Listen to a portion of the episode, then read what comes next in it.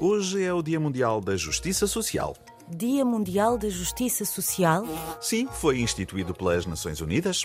A comemoração deste dia pretende recordar a necessidade de se alcançar a igualdade, bem-estar, trabalho e justiça no mundo. Ai sim. O objetivo é erradicar a pobreza, promover o trabalho decente, garantir a proteção social, a igualdade de género e a justiça social para todos. Hum, a comemorar-se na véspera de Carnaval, vê-se mesmo que não é para levar a sério.